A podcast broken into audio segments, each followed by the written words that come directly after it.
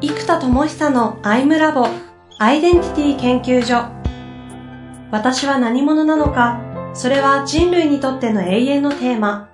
15年の歳月をかけ開発された統合された究極の私と出会える技術アイミング。不確実性の時代を生きる次世代リーダーのためにアイデンティティの本質について語り尽くします。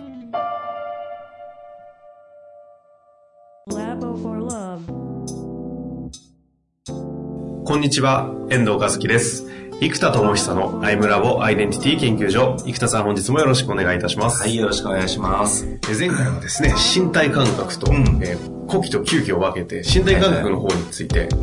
お話をいただきました。ちょっと復習がてらに前回のイメージもちょっとお話いただいてもいいですかね。うん、簡単にで結構ですんで。そうですね、こう、体にビーイングをぐっと行き渡らせるための、まあ、準備というかニュートラルな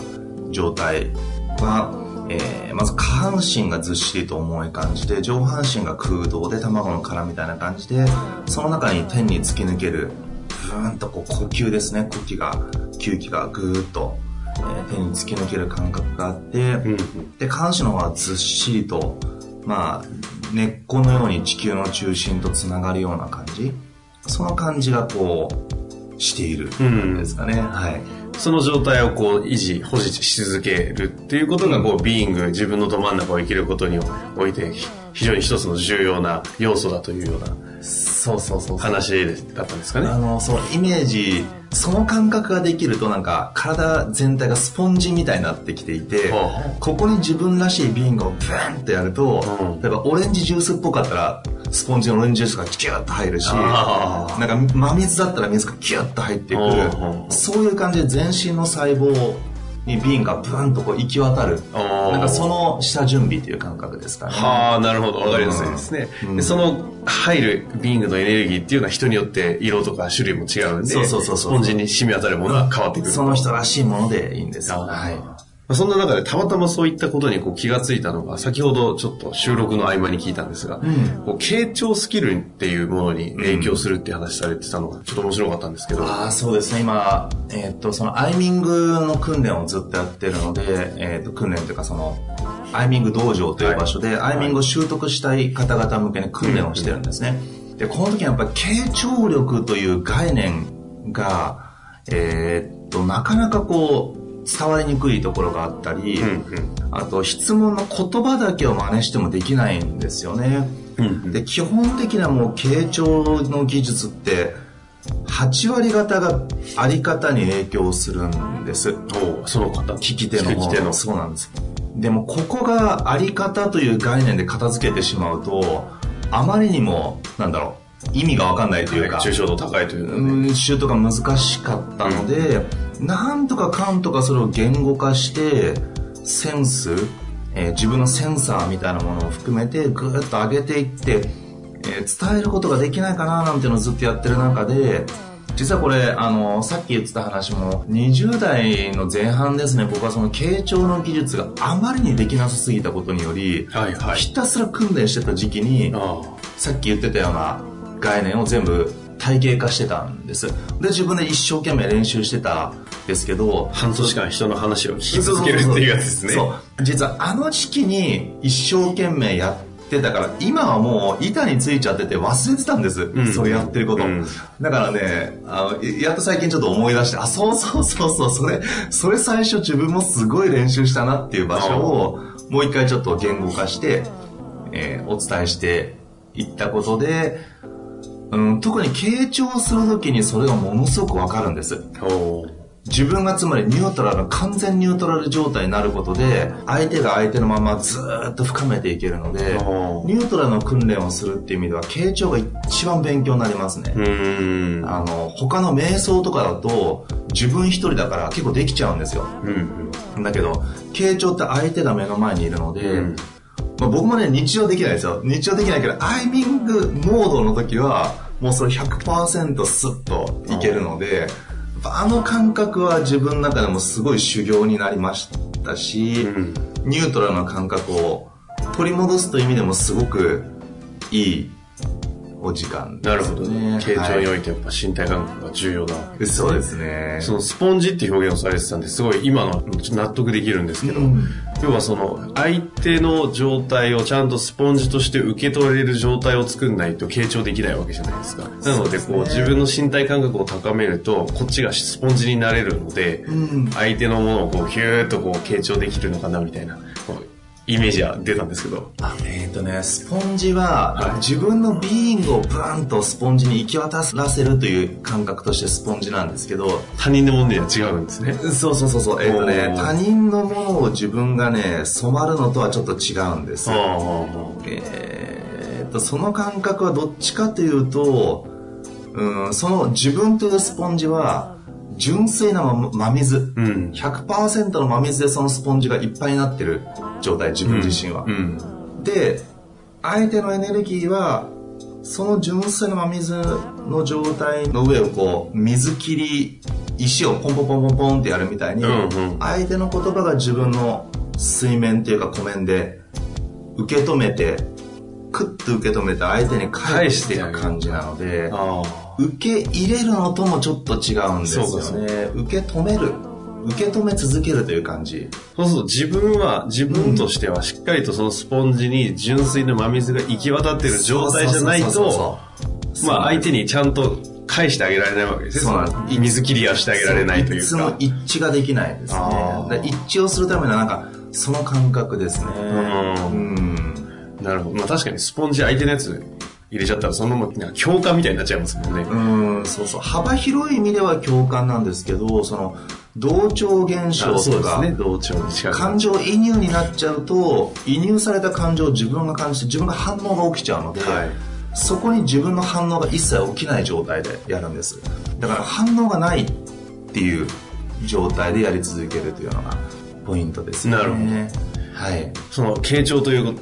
ところがそのビーングを生かすど真ん中を生きるために身体感覚が必要っていうだけではなくて、うん、その傾聴に対しても必要なんだなという話をちょっとせっかくだったのでご紹介したかったなと思ってお話しいただいてあれですけれども、今日はもう一つの後期9期の方、残りちょっとあまり時間もなくなってきたんで、ぜひしていきたいなと思うんですが、そうですね。えっ、ー、と、さっきの状態がまさにスポンジの準備だとするならば、はい、次にこの後期9期をまずニュートラルな状態にするのはなんかスポンジのこのきめ細やか全身の細胞がスポンジだとすると、そこになんか風をスーッと通して、うんうん、なんかこう準備状態がリラックスした呼吸なんです。うんうん、で、ここに自分らしいビーイングをクワッと入れていくときは、うーん、そうだな、スポンジのまず細胞、身体感覚の方に、クワッとエネルギーが入っていくのと、僕はちょっと呼気が強いタイプなので、呼気がクーンと入っていくのがンと同時に起きる感じです。若干身体感覚のが先行しますかね。うん。身体感覚が先行して、そこでグッと細胞たちが準備ってなって、そこにグンと 通すっていう、そんな感じですからね。思いのが擬音語がびっくりしてびっくりしましたけど。だからここはオノマトペなんですよ。これを古希が動く言葉が擬態語とか擬音語なので、うん、呼気がこれブーンと動いていく感じになっていくと全身ビーング自分らしいビーンがグーンとなってきて表情とかがグーンとなんかこうそのエネルギーによって動き出すような感覚がうん、しますかね。その身体感覚っていうのは、下の方は重くて、上はこう卵の殻の軽い感じで、とかいう話あったように、はい、呼気吸気っていうのは、ど、どんな感じで捉えてるんですか？その、例えば、前回あった身体感覚のいい状態みたいな話で言うと、呼気吸気のいい状態がどうなのかとか。えっ、とね、これ僕の感覚で言うと、呼気吸気も、呼気の方が、陰か陽かで言うと陽で、吸気が陰な感じなんですね。うん。これ僕の感覚だから実際僕陰陽の勉強一切してないからね、陰陽の概念で逆かもしれないけど、僕の中でそうなんです。えー、っと。呼気が陽で、そう。吸気が陰のイメージなんですね。そう。だから実は落ち着く、落ち着かせるときは、えー、っと、ちゃんと息を吸うっていうのが大事なんですね。だけど、吸う前に吐くのが必要なので、うんうん、えっ、ー、と、これね、呼吸の癖なんですけど、吐く側で筋肉を使ってるか、吸う側で筋肉を使ってるかの癖があるんです。うん、えっ、ー、と、どういうことかというと、思いっきり吸って、吸ってリラックスすると、で、リラックスしたら自然出るとこまで。で、こっからさらに息を吐き出そうとすると筋肉使って、ってやりますよね。吐き切って、リラックスすると、自然に入るところがあって、うん、さらに息を吸おうと思ったら筋肉使って、うんうん、で、吸う必要があって、で、リラックス。で、筋肉使って、吐いて、リラックスして、できれて、筋肉使って、で、吸うと。いう、このモードがあるんです、うんうん、で、この時に、吸って吐いて吸って吐いてっていう人と吐いて吸って吐いて吸ってっていうちょっと癖があるんです呼吸にもちろんこれが上下ずっと全体行く人もいるんですけどどちらかというとどっちが強いかで僕はやっぱ吐く側が強いんです陽の気が強いタイプなので、うんうん、なんでこう、わーって喋って、ですって、わーって、ですって。わーって、わーって、吐いて、吸って、吐いて、吸ってタイプ。なるほど。なんですけど、やっぱりこう、生と動で言うと正側、陰側が強い人は、吸って、吐いて、吸って、吐いて。ほうほうほう。まあ、男性、女性でも、えー、必ずしもじゃないですけど男性の方がどっちかというと吐いて吸ってになりやすくて、うん、女性の方が吸って吐いてになりやすい、うん、でこれが顕著に出るのが美味しそうな食事を前にした時ですよね。男性はうまそうなものがうわうまそう何これってブワーッと息を吐くわけですで女性はこうちょっと器を鼻の近くに持ってきて